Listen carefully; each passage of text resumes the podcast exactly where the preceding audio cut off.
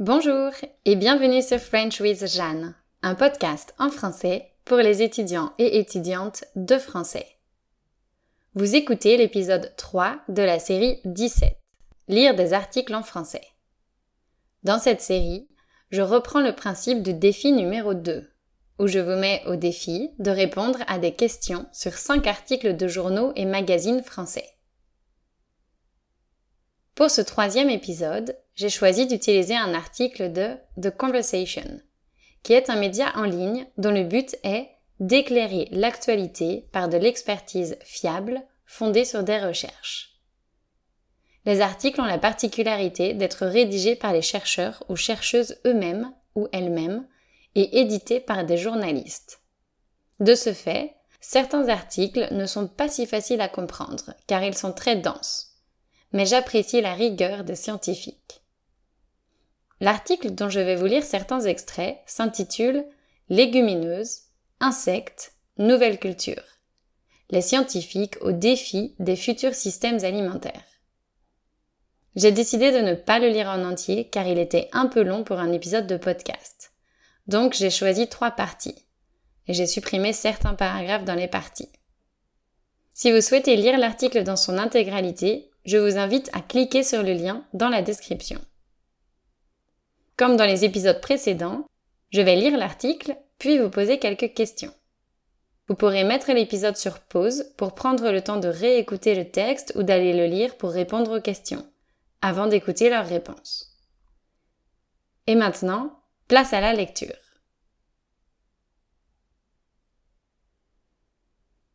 La pandémie du Covid-19 a revisité les modes de consommation. Le réchauffement climatique nous pousse à reconsidérer nos pratiques agricoles. La guerre en Ukraine bouleverse l'approvisionnement mondial en matières premières. La période est marquée par une succession d'événements qui nous invitent à repenser les systèmes alimentaires actuels, afin de les rendre plus durables, et ce, de la production des matières premières à la consommation des aliments mais les défis scientifiques à relever pour y parvenir sont nombreux et variés. De nouvelles matières premières agricoles. En France, de nouveaux modes de production sont en cours de déploiement, à l'image de l'agriculture biologique ou à l'étude telle que l'agroécologie. En parallèle, le réchauffement climatique pousse les agriculteurs à implanter de nouvelles cultures, par exemple des vignes en Bretagne ou à opter pour des variétés plus résistantes, permettant de lutter contre le stress abiotique, sécheresse, température extrême, et biotique, ravageur, maladie, tout en limitant l'usage des pesticides. Voire à développer des cultures spécifiques, comme le soja pour l'alimentation humaine ou le pois destiné au bétail. Des procédés industriels à adapter. Un autre aspect découle du premier. L'industrie de transformation est aujourd'hui en grande partie adaptée aux matières premières produites par l'agriculture conventionnelle. Pour transformer les nouvelles matières premières en aliments, il s'agira de choisir le procédé alimentaire et son mode de conduite, par exemple la température, le taux de fractionnement, pour qu'il soit au moins aussi robuste et capable d'utiliser une matière première plus diverse, variable et hétérogène. Développer des filières pour les matières premières de rupture. Dans le cas des insectes, des algues ou des légumineuses, des filières entières sont à inventer, avec l'introduction de technologies adaptées dont il faudra évaluer les bénéfices et les risques. Des recherches se développent afin de détecter et atténuer les dangers chimiques issus de contaminants de l'environnement et ou résultant de la transformation, de la formulation et de la préparation d'aliments. Ce sont notamment les problèmes physiologiques tels que les allergies alimentaires et les déficits nutritionnels. Les nouveaux ingrédients alimentaires, comme les protéines d'origine végétale, microbienne ou d'insectes, suscitent une vigilance particulière, car les études de ces produits sont récentes et souvent incomplètes. Diminuer le gaspillage et son coût énergétique. Le gaspillage, parce qu'il implique des aliments au stade de leur mise en vente et consommation, est à la fois une perte de denrées et de tout ce qui a été mis en œuvre, énergie, eau, travail, pour les amener aux consommateurs. Plusieurs pistes existent pour le limiter. Les procédés de stabilisation des aliments périssables, tels que le lait, les œufs, la viande, les fruits et les légumes. Par exemple, l'élaboration de produits fermentés, yaourt ou fromage, de poudre alimentaire, le lait en poudre, et d'aliments stabilisés par la chaleur, le lait UHT, facilite la conservation. D'où une praticité augmentée pour les distributeurs et les consommateurs par rapport à l'aliment initial. Le respect de la chaîne du froid lors de la transformation, de la mise en vente et chez le consommateur est également essentiel. Des recherches sont menées afin de concevoir des systèmes frigorifiques plus performants et ainsi diminuer les gaspillages alimentaires et le coût énergétique associé. Les emballages sont en pleine révolution, notamment à cause de la prise en compte des dangers liés au plastique tout au long de la chaîne alimentaire, tels que la production de nanoplastiques, particules de plastique plus petites qu'un micromètre dont la nocivité interroge de plus en plus. Les matériaux biosourcés recyclables ou réutilisables et possédant les différentes fonctionnalités requises pour emballer du frais sont particulièrement prometteurs. Et maintenant, j'ai six questions pour vous. Si vous le souhaitez, prenez le temps de les noter. Ou bien, vous pouvez mettre pause après chaque question et écrire votre réponse. Question 1. Quels événements cités par les autrices nous invitent à repenser les systèmes alimentaires actuels? Question 2. Nommez trois stratégies utilisées par les agriculteurs pour faire face au réchauffement climatique. Numéro 3. Si on utilise de nouvelles matières premières, qu'est-ce qui devra être adapté? Numéro 4. Quelles nouvelles filières alimentaires pourraient être développées? Numéro 5.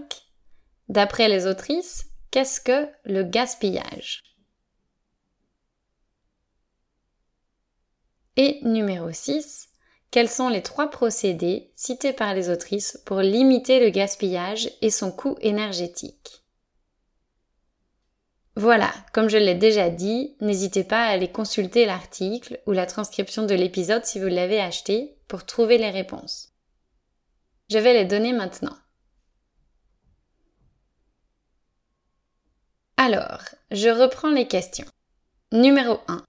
Quels événements cités par les autrices nous invitent à repenser les systèmes alimentaires actuels? Les événements qu'elles citent au début de l'article sont la pandémie du Covid, qui a impacté nos modes de consommation, le réchauffement climatique, qui modifie nos pratiques agricoles, et la guerre en Ukraine, qui a grandement influencé l'approvisionnement mondial en matières premières. Question 2. Nommez trois stratégies utilisées par les agriculteurs pour faire face au réchauffement climatique. Pour faire face au réchauffement climatique, les agriculteurs peuvent implanter de nouvelles cultures, par exemple des vignes en Bretagne, opter pour des variétés plus résistantes et ou développer des cultures spécifiques, par exemple le soja pour les hommes. Question 3. Si on utilise de nouvelles matières premières, qu'est-ce qui devra être adapté? En cas d'utilisation de nouvelles matières premières, les procédés industriels devront être adaptés, et notamment ceux de transformation, qui permettent de transformer la matière première en un aliment.